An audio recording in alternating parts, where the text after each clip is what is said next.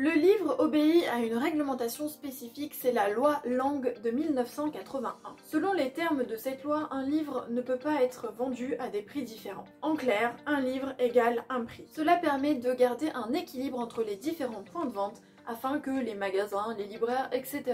proposent le même prix pour un même roman. Depuis 2011, les livres audio et numériques sont aussi soumis à cette obligation. Quelques précisions toutefois. Chaque format du roman peut avoir un prix différent. Le prix du brochet ne sera pas le même que le prix du numérique, qui ne sera pas le même que le prix du livre audio. Ensuite, une promotion est possible, mais elle doit se limiter à 5% du prix du livre. On peut aussi effectuer un prix de lancement, donc un prix de départ, une opération commerciale de lancement avec un prix inférieur. Enfin, sachez, et c'est un fait très peu connu, qu'au bout de deux ans, cette obligation n'existe plus on peut proposer un roman à des prix différents sur diverses plateformes ou dans divers points de vente. C'est donc aussi valable pour les auteurs auto-édités. Alors faites très attention quand vous choisissez le prix de votre livre.